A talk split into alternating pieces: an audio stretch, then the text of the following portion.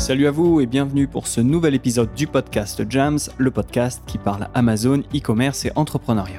Aujourd'hui, j'accueille sur le podcast Clémence Rocchini, qui est Customer Success Manager chez eTail Agency. Son rôle chez eTail, c'est d'accompagner les marques pour grandir sur Amazon. Avant de rejoindre eTail, Clémence a travaillé au sein d'une marque donc, qui s'appelle Baby Move. Et donc, elle a notamment travaillé à faire grandir les ventes de la marque sur Amazon. Et donc, elle a ensuite rejoint l'agence eTail. Avec Clémence, on va parler de tout ce qui touche au compte vendor central, notamment bah, les différences qu'il y a à connaître entre les comptes seller central et vendor central, comment éviter les différentes problématiques qui peuvent arriver quand on ne maîtrise pas parfaitement euh, les rouages des comptes euh, vendor central, et vraiment le, le diable est dans les détails, et quand on est une marque, comment opter pour la bonne approche? Donc ça peut être un compte vendor central, un compte seller central ou bien une approche hybride vendor et seller. Avant de lancer l'interview, je me présente, je m'appelle Sylvain Boutry, je suis donc vendeur sur Amazon, en seller en l'occurrence, et fondateur de Jams. Chez Jams, on fait plusieurs choses. Tout d'abord de l'agence, c'est-à-dire qu'on prend en charge à 100% les comptes de nos clients pour développer les ventes, et donc on est plutôt nous sur une approche sur des comptes seller central. On fait aussi de l'accompagnement, c'est-à-dire on vous guide aussi bien pour vous lancer que pour passer des paliers en termes de vente. Donc c'est aussi appelé coaching ou mentoring. Et enfin, on fait de la formation, c'est-à-dire on vous donne accès à notre expertise pour que vous puissiez bah, vous former à votre rythme et donc rester ainsi toujours dans la course Amazon. Vous trouverez plus d'infos sur notre site jams.fr et ça s'appelle jamz.fr. Voilà pour l'intro, maintenant on lance l'interview. Je vous souhaite une excellente écoute de ma conversation avec Clémence Rocchini.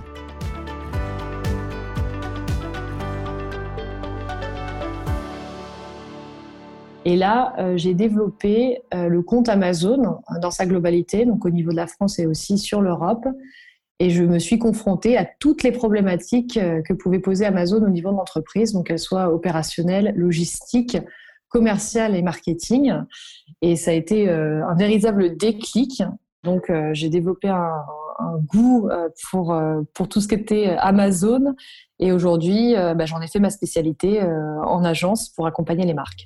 D'accord. Donc, chez, chez Baby Move, c'était déjà un compte vendor. C'est là où, tu as fait tes armes, quelque part. Oui, tout à fait. Donc, chez Baby Move, on avait la, la particularité donc, de vendre à Amazon Retail, comme tu dis, donc sur un compte vendeur central. Euh, et on a exploré également, euh, in fine, la possibilité aussi de faire du seller central, donc qui est l'autre portail d'Amazon. Euh, donc j'ai fait mes armes sur Vendor et j'ai commencé à apprendre et approcher l'hybridité du business sur Amazon avec les comptes seller central. Ouais, super. On va parler en effet de, tout ça. tu, l'as déjà quelque part un petit peu dit, mais est-ce que tu, pourrais bah, expliquer ce que c'est la différence entre un, compte vendor central et un compte seller central et, et qu'est-ce que ça change pour, pour une marque? Alors, un compte vendeur central, si tu veux, c'est un compte qui va être ouvert euh, sur invitation Amazon. Amazon fonctionne en fait de deux façons. On a Amazon Retail d'un côté, euh, et donc qui est lié à la partie vendeur central, où Amazon va acheter euh, les marchandises au fournisseur ou à la marque et les revendre à un prix TTC qu'il va fixer lui-même sur la plateforme Amazon. À l'inverse, seller central, c'est la partie qu'on appelle plus communément la marketplace d'Amazon, où Amazon est simplement mandataire, prélève une commission sur la vente, mais c'est le fournisseur, la marque ou le distributeur directement qui vend au consommateur final euh, via la plateforme. D'accord, très très clair. On va, on va voir euh, vraiment tout au long de cet épisode euh, les, différences et, les avantages aussi des comptes vendor central. il y a aussi quand même quelque chose à, rappeler, c'est qu'il y a différents types de comptes vendor central. là aussi, est-ce que tu pourrais nous en dire plus? Alors tout à fait. Comme tu dis, il y a plusieurs, euh, façons d'aborder la partie euh, vendeur central. Donc, soit on est la marque, euh, on est donc ce qu'on appelle un brand owner, le propriétaire de la marque, et on vend naturellement sur la partie vendeur. On est inscrit dans ces cas-là à ce qu'on appelle un brand registry, un registre des marques d'Amazon, qui est une entité propre à Amazon, qui va conférer une protection à la marque, donc une protection qui est de l'ordre de la protection contre les contrefaçons, par exemple, les imports illégaux ou encore les protections contre les revendeurs non autorisés sur Amazon. Soit on est distributeur et là euh, on gère par exemple des marques qui sont sous licence où on a la licence, l'exclusivité sur la distribution territoriale, par exemple sur la France, ou encore on est agent on n'est pas propriétaire de la marque, mais on a un accord de distribution avec ces dernières et on vend sur Amazon. Donc là, il nous faut l'autorisation des marques pour l'inscrire au brand registry. Brand registry, si vous voulez, ça assure une protection euh, contre euh, contre les revendeurs qui n'auraient pas le droit de vendre la marque sur Amazon et, euh, et permet aussi d'avoir le leadership sur tout ce qu'on appelle contenu sur Amazon. Donc les pages à plus, les descriptions, les titres, les visuels. Ça permet voilà, d'être vraiment le propriétaire euh, du contenu qui est mis sur Amazon pour en faire la meilleure expérience client possible. Voilà, ouais. et donc maîtriser sa, communication. Donc, si, on reprend un exemple, euh, par exemple, je, suis Lego, euh, je peux avoir un, compte vendor central brand owner et je suis, je suis Lego, je vends directement Amazon, ou il peut y avoir, disons, des magasins de jouets qui ont des boîtes Lego. donc, ils pourraient les mettre en vente en seller, mais qui pourraient aussi avoir un compte vendor euh, mais donc un compte de distributeur et vendre du coup à Amazon la boîte Lego qu'ils auraient acheté à, Lego. Et si Lego est enregistré au, registre des marques euh, via son compte vendor central brand owner, dans ces cas-là, moi, en tant que propriétaire de magasin de jouets, je ne vais pas pouvoir modifier la, fiche produit. Et donc, quelque part, Lego s'assure bah, que sa communication est, euh, propre et, claire et, et, entre guillemets, officielle et maîtrisée. Voilà, donc Lego va pouvoir euh, maîtriser euh, sa marque sur Amazon via ce fameux brand registry. Alors je fais juste une petite parenthèse. Euh, un, revendeur non autorisé Lego ne pourra pas ouvrir forcément de compte vendeur central. Il pourra peut-être aller sur seller central, mais ouvrir un compte vendeur si la marque est propriétaire déjà d'un compte vendeur, c'est très compliqué, sauf si elle est distributeur officiel sur un autre pays euh, ou qu'il y a des, voilà, des autorisations euh, de la marque euh, pour, pour revendre sur Amazon. D'accord. Dans le cas contraire, on peut avoir des grossistes qui sont aussi partie prenante, mais Amazon raréfie cette pratique, c'est-à-dire ne se source plus qu'auprès des marques quand la marque a un compte vendeur ouvert. Oui, c'est finalement assez logique. ouais, comme tu dis, si, Amazon, entre guillemets, a le choix entre la marque et le distributeur, elle va préférer traiter avec la marque directement. Euh, j'imagine aussi pour des raisons économiques, puisque c'est probablement plus intéressant d'un point de vue financier pour Amazon qui achète les produits de, traiter directement avec la marque, avec un distributeur qui forcément euh, euh, a rajouté une marge sur son prix de vente. Exactement. Donc Amazon évite autant que possible les, intermédiaires. il peut le faire dans des cas rares où le sourcing n'est pas possible chez la marque en direct, mais c'est de plus en plus rare, comme je disais, euh, et, Amazon préfère réellement nouer une relation avec la marque pour optimiser le partenariat et en effet faire exploser les ventes sur Amazon pour la marque. Alors, tu, disais, euh, tu parlais de la différence entre seller et, vendor, notamment bah, le fait que finalement, seller, c'est un petit peu self-service, euh, on, fait, on fait plus de choses soi-même, tandis que vendor, bah, c'est, ça a quelque part cette aura d'exclusivité puisqu'il faut être invité par, euh, par Amazon, alors que finalement, n'importe qui peut aller ouvrir un, compte seller. Euh, quelles sont les, conditions pour devenir vendor? Comment est-ce qu'on obtient cette invitation euh, d'Amazon? Alors, il y a plusieurs choses qu'Amazon va regarder. Je pense que déjà, la notoriété de la marque joue. Euh, en effet, quand on est une marque connue dont le potentiel est reconnu sur le marché, Amazon n'aura aucun souci à proposer une ouverture de compte vendeur. Bien au contraire, pour lui, c'est une aubaine. Euh, ça va permettre de développer euh, la marque sur Amazon et d'assurer une attractivité supplémentaire au consommateur final. Parce qu'il ne faut pas oublier qu'Amazon, c'est une entreprise qu'on dit customer centric, comme on dit aux États-Unis, donc très centré sur le consommateur. Donc tout est fait pour que le client soit roi et que chaque décision prise par Amazon, que ce soit la machine ou euh, les hommes euh, soient dans cette direction-là. Donc la première chose, c'est le potentiel euh, de la marque, sa notoriété. Il y a également une étude qui est faite par rapport au chiffre d'affaires qu'elle peut générer, donc soit dans l'écosystème au-delà d'Amazon e-commerce, soit déjà sur Amazon parce que la marque a commencé en seller, elle a démarré avec un compte seller central et elle veut passer sur Vendor. Mais dans tous les cas, il y a une étude de la part d'Amazon avant d'engager une invitation sur Vendor central. Alors que seller central, on peut y aller sans y être invité. Il suffit de s'inscrire sur le portail euh, amazon.fr slash seller central et inscrire sa, inscrire sa marque, revendre des produits, qu'ils soient multimarques ou monomarques, et euh, démarrer sur Amazon. D'accord. Et c'est vrai que hum, c'est finalement deux, modes de fonctionnement qui sont assez différents. Euh, donc, euh, parce que c'est n'est pas uniquement euh, d'un côté Amazon achète et revend, de l'autre côté la marque vend directement au travers de la marketplace Amazon. Il y, a quand même pas mal de choses qui changent, on va dire dans le back-end, dans, l'arrière-boutique, que, l'on parle de, logistique, de fiches produits, de, publicité.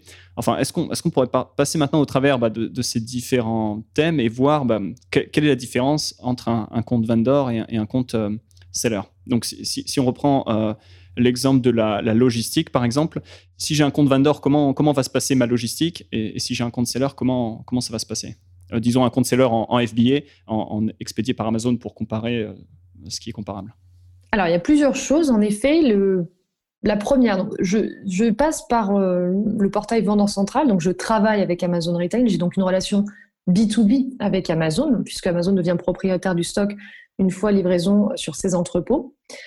Je livre donc Amazon directement. Donc, en termes d'organisation euh, pour mon entreprise, ça veut dire préparer euh, des commandes en masse, entre guillemets, plutôt donc, par colis, voire sur palette, et livré en gros Amazon.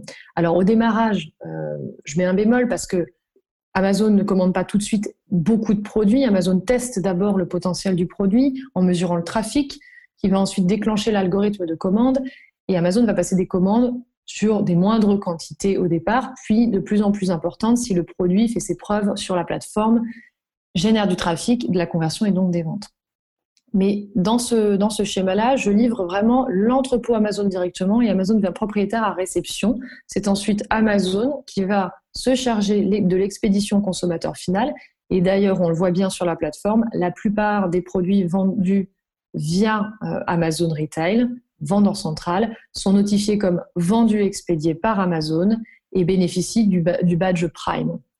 À la différence euh, de Seller Central, où on a donc le schéma inverse où la marque, le fournisseur, le distributeur reste propriétaire de la marchandise jusqu'à expédition euh, chez le consommateur final.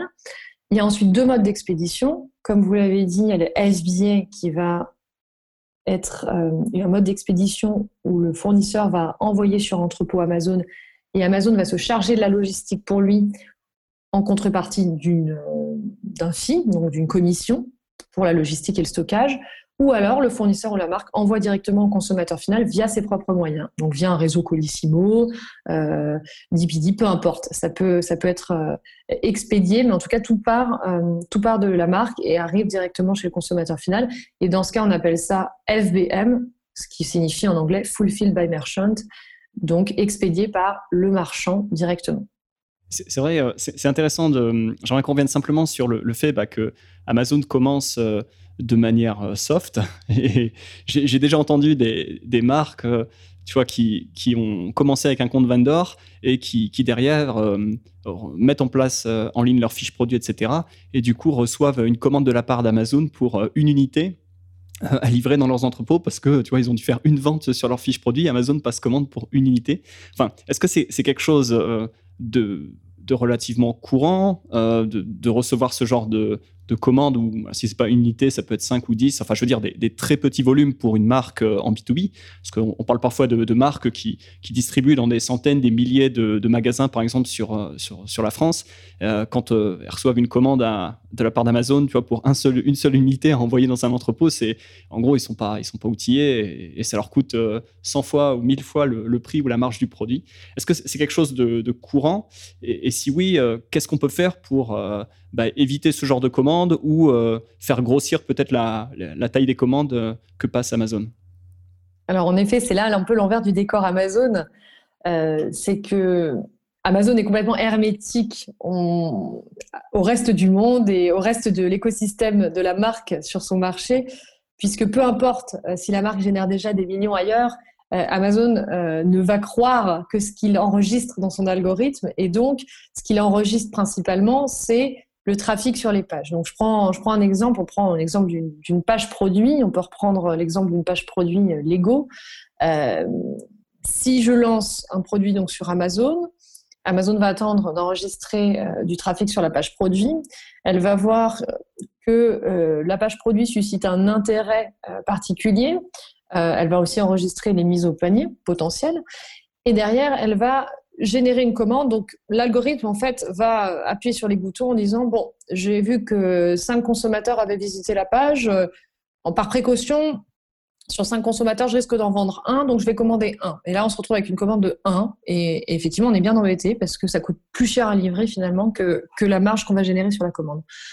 Donc, euh, au départ, il faut simplement savoir qu'une ce qu'on appelle la montée en trafic et donc le lancement des produits peut prendre du temps, plus de temps que sur un canal de distribution classique où on met en stock et puis on vend directement. Euh, et, donc, par plus de temps, j'entends un, deux, trois, voire même six mois. Alors, effectivement, il y a des leviers d'optimisation qui sont, qui sont intéressants à activer. Euh, il y a plusieurs choses. Il y a déjà générer un contenu qui soit tout de suite optimisé. Donc, quand j'entends tout de suite par optimiser, c'est complet. On parle du titre, on parle de visuel, on parle de description, de bullet points, de page à plus. Tout ça, il faut que ce soit fait et correctement fait dès le départ. Il faut que ce soit optimisé au niveau SEO, donc des mots-clés, ce qu'Amazon va appeler le search avec les keywords. Euh, et, également, euh, dans, une, euh, dans un second temps, optimiser sa partie avis client. Donc il y a des systèmes hein, qu'Amazon facture, mais qui permettent d'obtenir des avis sur des clients testeurs pour générer un seuil en quantité et qualité d'avis clients et effectivement augmenter les chances euh, de trafic et de conversion sur le produit. Ensuite, il y a également l'advertising, donc qui va permettre euh, de booster les ventes, puisque là, ça va permettre d'accroître la visibilité des produits, de les faire remonter aussi dans l'algorithme organique d'Amazon pour permettre aux produits d'être visibles. Le nerf de la guerre sur Amazon, c'est avant tout la visibilité. L'algorithme, effectivement, euh, enregistre du trafic à partir du moment où le produit est visible sur les pages. Donc, on va dire au moins dans la première page de recherche. Et c'est là vraiment tout le nerf de la guerre.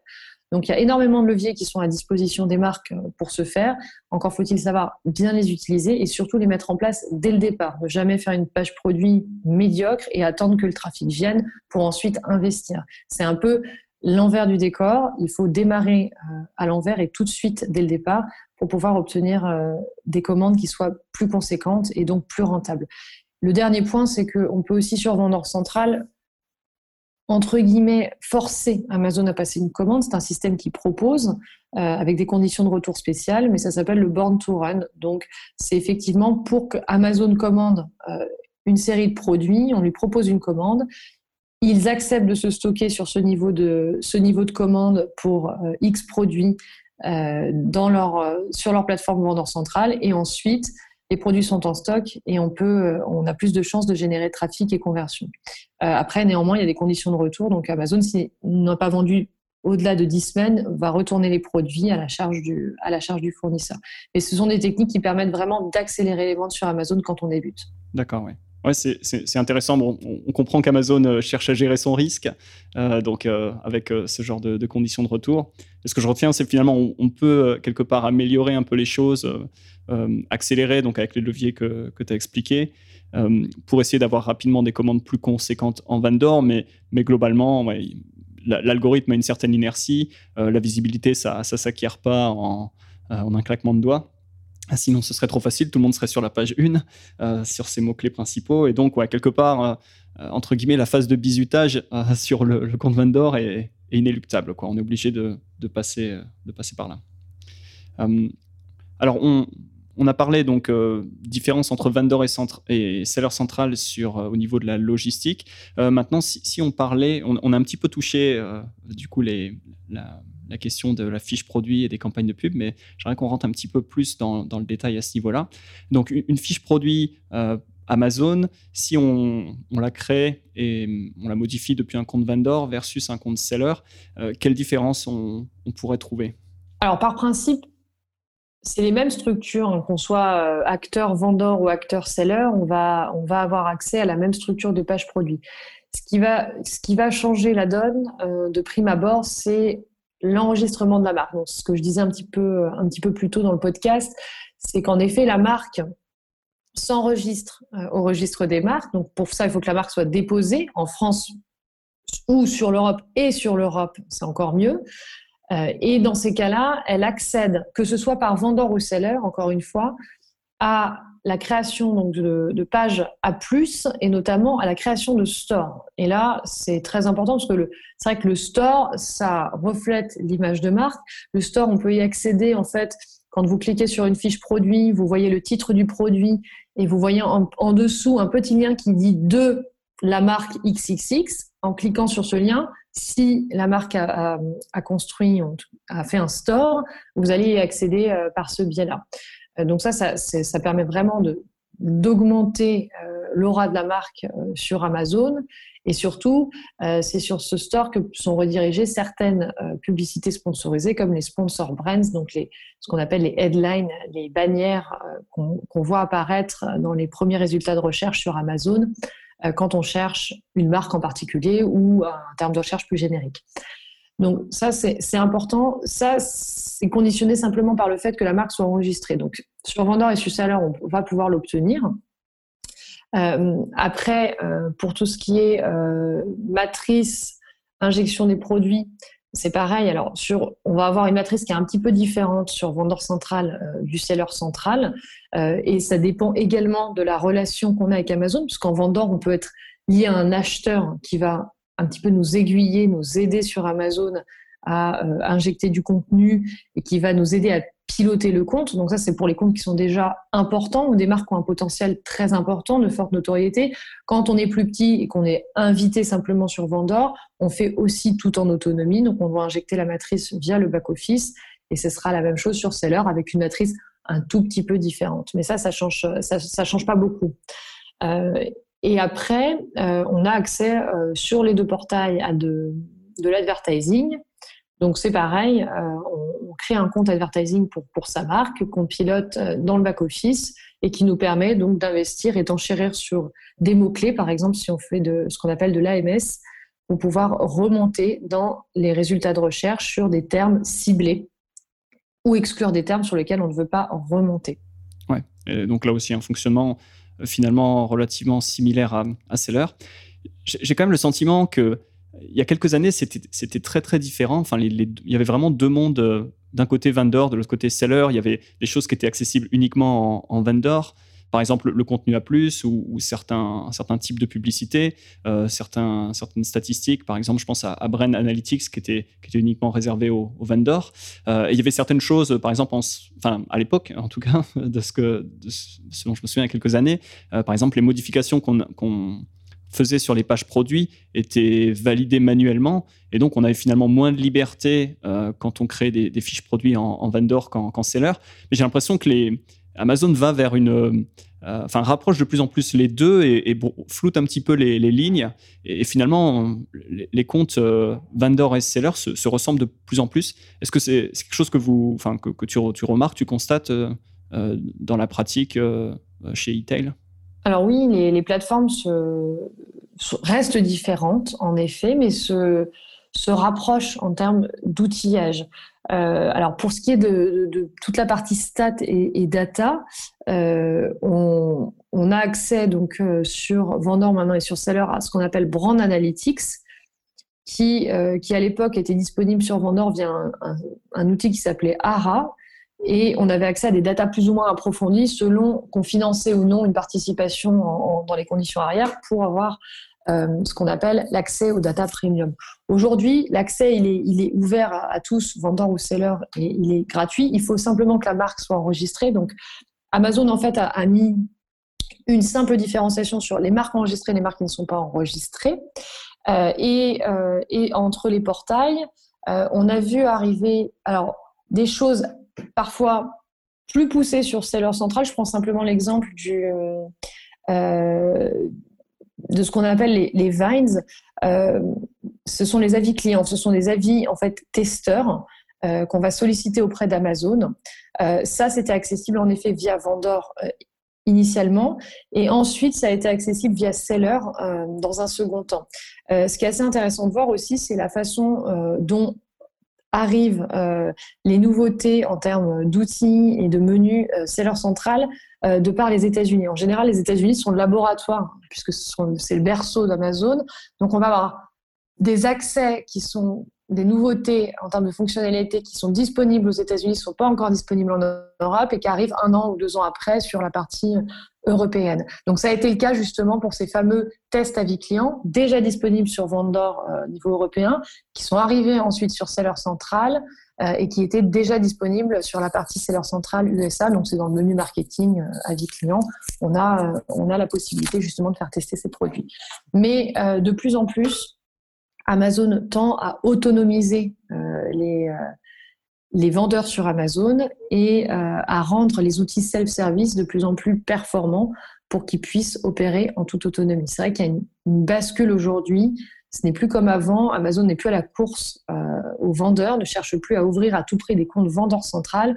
Au contraire, il freine un petit peu cette partie-là, justement, pour les basculer sur Seller Central, pour ceux qui représentent un petit, voire moyen potentiel sur Amazon. Au départ, ils préfèrent que les comptes fassent leur preuve sur Seller avant de les emmener sur Vendor.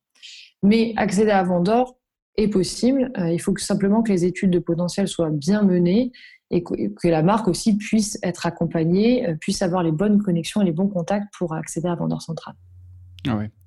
Et puis ce que tu disais par rapport au fait que bah, il y a cette période au début où on ne reçoit pas nécessairement de, grosses commandes de la part d'Amazon si on démarre avec un compte vendor.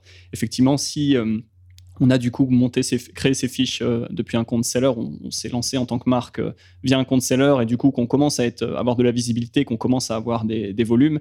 C'est peut-être aussi là où ça peut devenir intéressant de basculer sur un compte vendor parce qu'on a fait ses preuves et, parce que du coup on sait que bah, Amazon a un historique au niveau des, différentes fiches produits, a une idée des volumes et du coup sera, peut-être en, mesure, enfin sera certainement en mesure de passer des, commandes plus importantes dès le début et peut-être que le, bisutage dont je parlais un petit, un petit peu plus tôt dans l'épisode va va, moins avoir lieu ou voire ne va pas avoir lieu parce qu'on aura déjà euh, quelque part euh, monté, euh, décollé, fait, décoller son activité sur Amazon.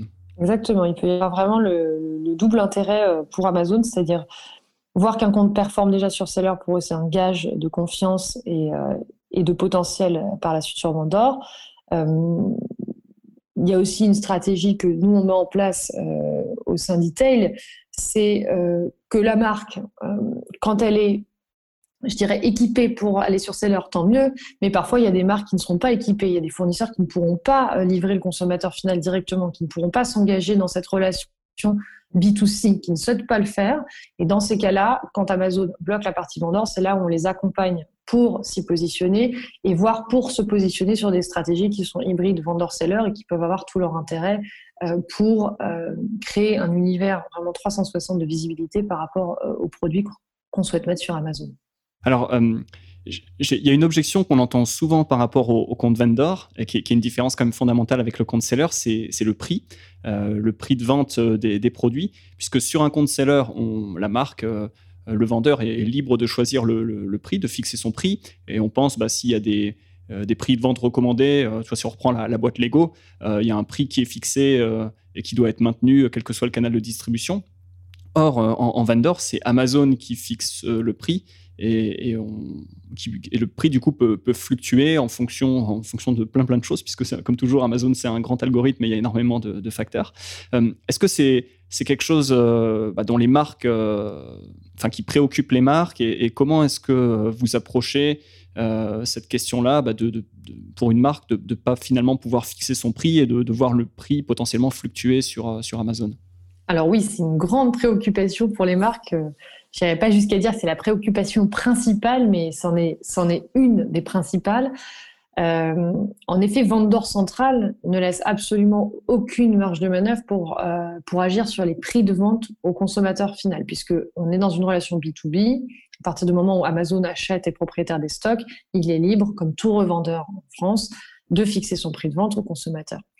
Donc, euh, on a effectivement, euh, en fonction de l'écosystème de distribution de la marque, euh, des problématiques qui sont plus ou moins importantes sur la fluctuation des prix de vente et j'allais dire la fluctuation à la baisse. En général, c'est ce qui va préoccuper le plus les marques.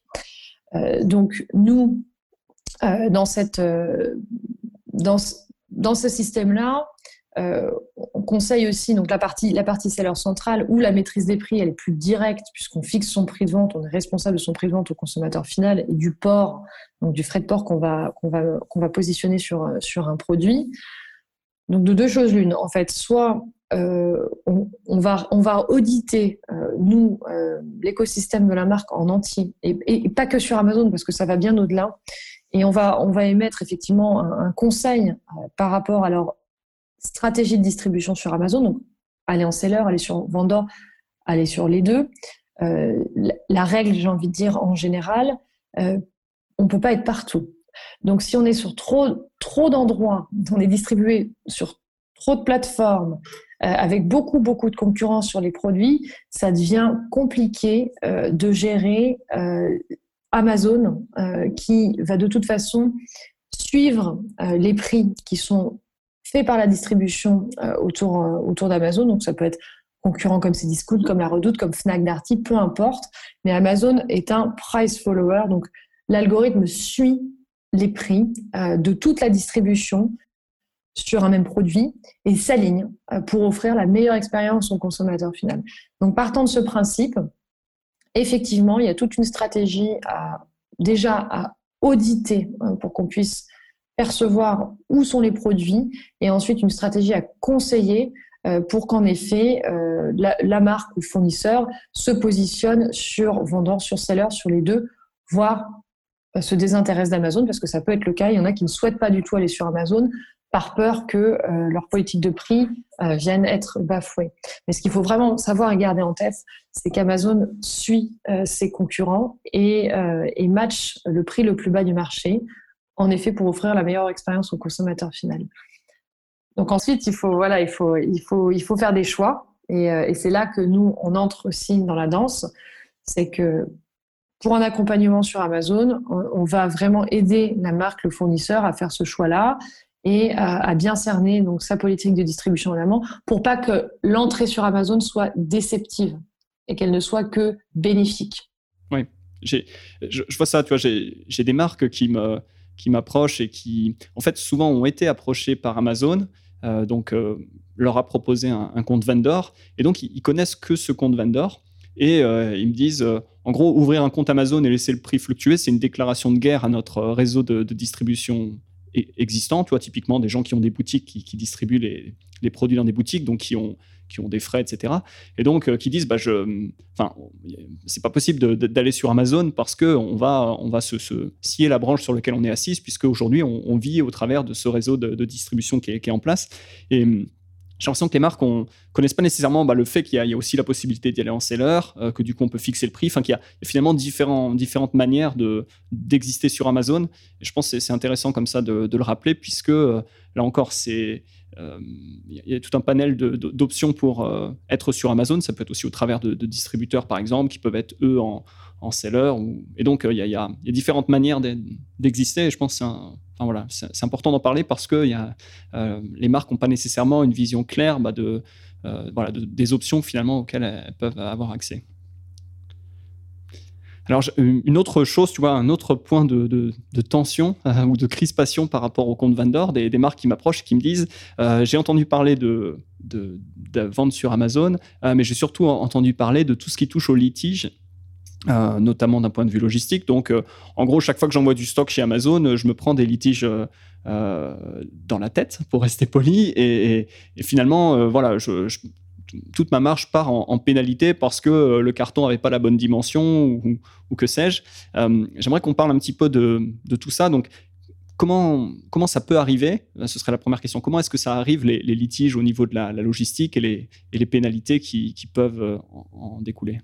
Alors c'est vrai que on entend souvent ça et ce n'est pas ce n'est pas que des paroles en l'air, c'est vraiment la réalité. En fait, quand on travaille euh, effectivement euh, Amazon, et ça c'est avec toute l'expérience qu'on a accumulée euh, chez eTail, enfin, sur eu égard à tous les comptes qui sont, qui sont gérés, mais aussi aux problématiques qui sont régulièrement rencontrées, on va assister à différents cas de figure, c'est-à-dire que soit le compte vendeur est mal paramétré, à la base parce que simplement les marques ne savent pas comment faire, soit euh, le portail est mal utilisé parce qu'encore une fois méconnaissance et donc euh, difficulté à, euh, à, je dirais, agir et opérer dans le cadre souhaité par Amazon.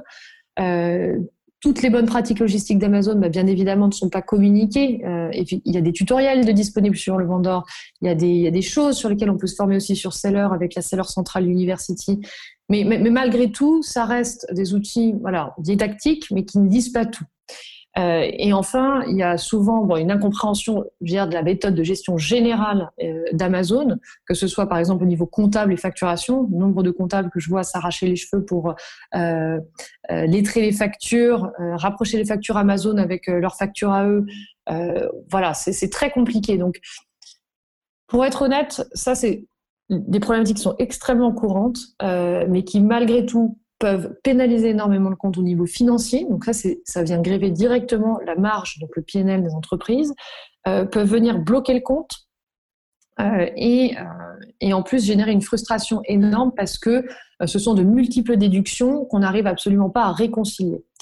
et Parfois même, en fait, on a des clients qui découvrent des options, euh, des choses qui sont déduites depuis des années, euh, euh, des choses qui étaient inexistantes. Donc, donc là, j'ai envie de dire, alors, il n'y a pas de bonne recette.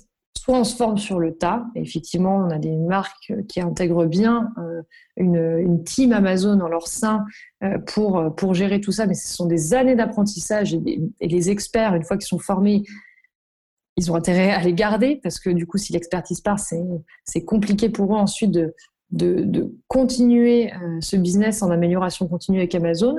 Euh, mais là, le conseil, c'est vraiment d'être accompagné euh, pour qu'on ait, pour avoir un interlocuteur qui est disponible et qui puisse répondre à tous ces, toutes ces problématiques Amazon. Alors nous, effectivement, chez Itel, on connaît très bien tout ça. On, gère d'ailleurs cette partie-là que ne gèrent pas toutes les agences parce que c'est c'est très complexe, c'est très très chronophage, euh, mais ça demande une attention méticuleuse de, tous les jours. Euh, donc j'ai envie de dire, ceux qui veulent se former, il faut absolument rentrer dans le fond du fond du portail, tout comprendre, lire toutes les petits alinéas, les contrats, euh, pour, euh, pour vraiment s'imprégner de l'univers Amazon. Il faut savoir qu'au niveau, par exemple, logistique, il y a des contraintes de, de packing, d'emballage, de dimension. il y a également des contraintes de livraison au niveau des délais de livraison, être dans la fenêtre de livraison d'Amazon, ce qu'on appelle, donc dans le délai qui est positionné sur la commande pour, pour livrer la commande dans les entrepôts Amazon. et, et tout, en fait, tout écart millimétré, hein, ne serait-ce que euh, d'une heure ou d'une minute pour hors fenêtre de livraison, finalement induit des pénalités euh, qui peuvent pour autant être contestées. Et ça, les marques ne le savent pas toujours. Euh, on peut contester, obtenir aussi gain de cause auprès d'Amazon. Encore faut-il avoir les bons justificatifs, les bonnes pièces jointes et la bonne façon de formuler son cas auprès d'Amazon. Ouais, c'est même quelque chose qu'on voit au niveau d'un compte seller quand, quand, tu veux parler au, au seller support. Euh, si tu veux de l'aide d'Amazon, euh, il faut savoir formuler euh, ça correctement, il faut, il faut parler le bon langage, il faut présenter la chose comme, comme elle doit être présentée, sans quoi on tombe rapidement sur une réponse automatique qui part à côté. Et, là encore, c'est très très frustrant. Donc je peux, comprendre que s'il y a des, comme ça, des pénalités financières qui ont été appliquées, il y a toujours moyen d'avoir un recours, mais c'est je ne sais pas si c'est une négociation, mais du moins de, de faire appel et d'aller au fond du, du sujet. Mais euh, je, peux comprendre que ça, demande là encore une, euh, une, certaine pratique, une certaine approche. Et, quelle que soit la, décision que prend une marque d'y de, d'y aller seul ou d'y aller accompagné, euh, disons que voilà, il faut, il faut sur Amazon respecter la manière dont fonctionne Amazon. C'est Amazon qui quelque part impose sa, loi, ses règles, et il faut, voilà, on, est obligé de, de, se former à leur façon de faire si, si on veut pouvoir performer sur leur plateforme. Et c'est aussi bien d'un point de vue marché euh, au niveau des ventes qu'au niveau du, back-end de, de, l'arrière-boutique, euh, de, ces pénalités, de, tout ce qui, ce qui peut exister, euh, qui est invisible aux yeux du, consommateur. Quoi. Exactement. Alors, il y, a une autre chose sur laquelle je voulais qu'on revienne, c'est L'an dernier, on a entendu parler, on a entendu parler, on a, on a vu aux États-Unis euh, une sorte de chasse des, comptes vendors. Enfin, ce qui s'est passé, c'est que soudainement, bah, Amazon a, enfin soudainement, sans prévenir, euh, Amazon a, fermé des, comptes euh, vendors, donc des marques qui vendaient Amazon et soudainement qui, ont reçu un mail, je caricature peut-être un peu, mais en disant bah, félicitations, c'était la dernière commande que vous recevrez d'Amazon. Maintenant, si vous voulez continuer, il va falloir basculer sur un compte seller. Euh, donc, euh, ce qui a fait grand bruit, puisque ce genre de, de pratique euh, sans, prévenir, bon, bah, ça, ça, surprend et personne n'aime les surprises. et donc, ce, qu'on comprend, c'est que Amazon, bah, c'est un peu ce que tu disais un peu plus tôt dans l'épisode, cherche à, limiter le nombre de comptes vendors et quelque part, ils ont fait une opération où ils ont rationalisé en se disant, bon, bah, tous les comptes vendors qui remplissent pas certains critères, on, les ferme et, les, marques vont aller continuer en, en seller. Est-ce que tu penses que c'est quelque chose qui, pourrait arriver en, Europe et, comment est-ce qu'une marque pourrait se, préparer typiquement à, une, un événement de, ce genre? Alors, ce qui s'est passé aux États-Unis, c'est que je pense, je pense qu'il faut peut-être reclarifier le, aussi le, le contexte dans lequel c'est intervenu, c'est-à-dire qu'Amazon ne fait que grossir, euh, enregistre des croissances. Donc, euh, bon, j'ai pas de chiffres à, donner, euh, à donner comme ça, mais on le voit hein, dans les publications. Euh, et donc, Amazon, en fait, ne, ne dégraisse pas les comptes vendeurs pour en enlever, mais en fait, a ralenti la croissance de la partie retail au profit de la marketplace, qui, elle, prend de plus en plus d'importance certainement pour des questions aussi de rentabilité. Donc aux États-Unis, euh, un seuil avec d'autres critères a été fixé au niveau du, chiffre d'affaires. Effectivement, les comptes qui étaient petits ou trop petits, euh, jugés par Amazon pour être sur Vendor, on leur a demandé de basculer sur la plateforme seller. On leur a pas demandé d'arrêter de vendre, mais on, leur a effectivement demandé de, commencer à, vendre sur seller. Euh, et effectivement, sur, euh, sur l'Europe, c'est aussi euh, une tendance puisque Amazon Vendor a de multiples sollicitations d'ouverture de compte et aujourd'hui, c'est vrai qu'ils sont, euh, sont peut-être submergés et ils redirigent les comptes à plus faible potentiel en ouverture sur serveur central. Donc ça, c'est aussi lié à la croissance d'Amazon. Ça n'aurait pas été le cas il y a, il y a, encore, il y a encore trois ans, où il y avait plus d'opportunités d'ouvrir un, un, compte vendor. Mais effectivement, donc avec l'afflux euh, aujourd'hui et l'attractivité que, suscite Amazon euh, en général, euh, ils font un petit peu le tri. Et il faut se dire que une marque qui débute complètement, dont le potentiel est, faible, en tout cas non, non existant encore sur le marché et qui plus est à une faible notoriété, elle sera invitée directement à ouvrir un compte seller central. Mais en effet, c'est quelque chose qui, arrive aussi sur, l'Europe et qu'on observe actuellement. D'accord, super. Alors, euh, il y a une chose aussi dont j'aimerais qu'on parle, c'est euh, en tant qu'agence, vous n'êtes pas nécessairement là uniquement une fois que la, marque a ouvert son compte euh, vendeur central. vous pouvez aussi intervenir et accompagner au moment où la marque euh, ouvre le compte vendor central et en, en cours de, création de compte. Est-ce que, est que tu pourrais expliquer typiquement le, genre de choses que vous pouvez euh, faire pour, euh, pour aider à l'ouverture d'un compte vendor central?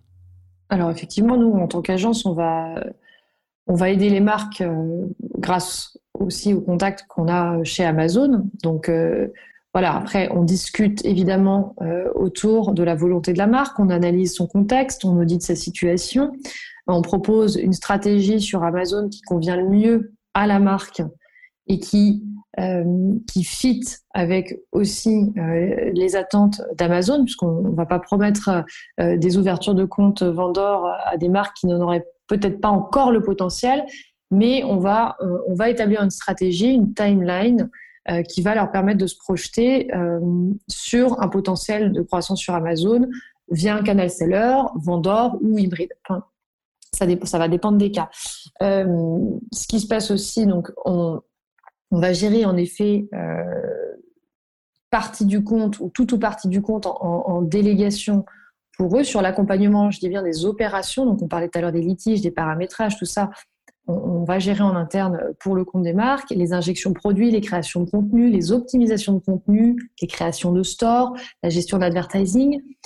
Et ensuite, on est là aussi pour apporter du conseil, euh, par exemple sur euh, sur la partie donc des, discussions que peut avoir une marque avec Amazon, qu'elle soit donc en cours d'année, pendant les négociations, etc. On, leur apporte du conseil pour optimiser la relation de partenariat qu'ils ont avec Amazon. Donc, on n'interfère pas nous dans les négociations entre Amazon et les clients parce que c'est n'est pas du tout notre sort. C'est vraiment la marque euh, qui négocie avec Amazon directement. Par contre, effectivement, on ajoute, des, choses euh, par rapport à nos conseils, on, oriente les clients pour, euh, pour discuter de façon la plus optimale possible avec Amazon. Euh, voilà, donc, donc on s'occupe vraiment de, tout à 360 degrés, quelle que soit la plateforme sur laquelle le, client veut vendre sur Amazon. D'accord. Une dernière question, du coup, c'est qui votre client idéal? Ah, ça, c'est une bonne question. Je les aime bien, ces questions. On va dire que tous les clients sont idéaux. chacun a une spécificité. Comme, une mère qui aime tous ses enfants de la même façon, mais il y, a quand même toujours un préféré, non? Alors, oui, oui, en plus, moi j'ai filles garçons euh, et je suis ils sont en plein dans l'âge de la bataille de l'attention de la maman. Donc, c'est ce que je dis tous les jours. Bref. non. Euh, bon, en fait, nous, euh, ce qui va vraiment fonctionner dans notre rapport avec nos clients chez Etail, c'est déjà qu'on est beaucoup d'échanges. Euh, plus, on a d'interactions avec les équipes euh, et plus ces dernières sont, motivées autant de notre côté, euh, ce qui est le cas, mais aussi du côté de la marque et du fournisseur, plus je dirais la, relation est riche et nourrissante et on a besoin de cette réactivité vraiment pour emmener les marques sur Amazon et les faire exploser sur Amazon autant qu'elles peuvent. donc vraiment, Bon, nous, le mot d'ordre, c'est vraiment business is business. Euh, on fait ça aussi euh, en s'amusant. Donc, il y a du fun hein, dans la relation. On n'est pas non plus là pour rendre la relation euh, austère et l'accompagnement rigide et strict. mais ce qui est important pour nous, c'est vraiment d'être aussi pédagogue vis-à-vis de nos clients parce que on est, on est, on est très sensible au, fait que tout le monde n'a pas la même déjà n'a pas les mêmes attentes, mais tout le monde n'a pas la même compréhension de tout cet écosystème Amazon. Ça peut paraître très opaque chez certains, euh, un peu nébuleux. Il y en a qui ont beaucoup d'a priori, il y en a qui sont déjà très à l'aise. Donc, on, s'adapte vraiment à tous les niveaux euh, pour apporter la réponse et l'accompagnement qui est adapté. Amazon, c'est quand même une machine particulière euh, qui répond à aucune loi générique aujourd'hui de la distribution classique sur le marché, qui a bouleversé la distribution sur ces dix dernières années et, ça prend souvent euh, du temps d'intégration pour nos clients et, on est là vraiment sur à chaque étape euh, pour euh, pour les accompagner. Et, bon, on, est, on, reste une entreprise humaine, hein, donc la, vraiment la transmission et la compréhension, c'est pour nous au centre de notre relation client. Et, et, on cherche vraiment à être dans cette démarche pédagogique vis-à-vis d'eux. Ouais. Je pense que c'est un, un, bon rappel que hum, entreprise qui veut se lancer sur Amazon, même si elle fait appel à un, un partenaire, à une agence, euh, doit quand même rester impliqué, doit quand même prendre la chose au sérieux. Euh, c'est pas, bon, bah, on a sous-traité ça à l'agence, euh, quelle qu'elle soit. Hein. Et c'est leur problème et ils se débrouillent, pour rester poli. Il y a vraiment besoin de créer ce, cette synergie, cette dynamique pour, pour vraiment réussir sur Amazon. Quoi. On ne peut pas réussir sur Amazon sans, sans faire exprès, j'ai envie de dire. Il y, a nécessairement besoin de, d'y mettre des ressources, du temps, et, ce, même si on est accompagné, euh, ça, doit rester un, sujet euh, dans, l'entreprise. Alors, euh, Clémence, on arrive à la, fin de cette interview. la question, c'est où est-ce qu'on peut te trouver? Comment est-ce qu'on peut te, contacter si on, est typiquement une marque et qu'on veut discuter avec vous? Alors, vous allez pouvoir me trouver sur LinkedIn déjà, donc sur, la, sur ma page Clémence Rocchini. Euh, ou par mail, donc euh, clémence.roquini@etail-agency.com. Le mieux est encore de venir sur le site. Vous avez la possibilité de prendre rendez-vous avec moi ou l'un des experts de l'agence Etail Agency à Paris. Il faut savoir qu'on est situé au 52e étage de la tour Montparnasse. ça, ça nous permet de prendre de la hauteur sur votre projet et sur Paris en même temps. Et, euh, et, du coup, euh, vous, voilà, vous connectez sur le site www.etail-agency.com. Etail s'écrit E-T-A-I-L. Et vous ensuite, vous allez sur la page Parler avec un expert et vous pouvez cliquer directement pour prendre rendez-vous. Voilà. Super. Comme d'habitude, je mettrai tous les liens en description du podcast. Donc, ça permettra aux gens bah, de, de, cliquer euh, et de, rentrer en contact facilement avec toi ou avec vous. Euh, il me reste à, te remercier, Clémence, pour tout ce que tu as partagé, à te dire à, très bientôt. Merci Sylvain, à bientôt. Voilà pour cet épisode, j'espère que vous aurez appris pas mal de choses sur les comptes Vendor Central et que le tout sera un petit peu moins nébuleux pour vous à partir de maintenant. Comme je viens de le préciser, vous retrouverez tous les liens en description du podcast pour contacter Clémence et en savoir plus sur bah, comment eTail peut vous accompagner sur Amazon. Si vous avez écouté plusieurs épisodes et que vous trouvez le contenu intéressant, je vous invite à aller laisser une évaluation. Ça aide le podcast à se développer. Il me reste à vous remercier d'être resté jusqu'à la fin et je vous dis à très vite pour un futur épisode. Bye bye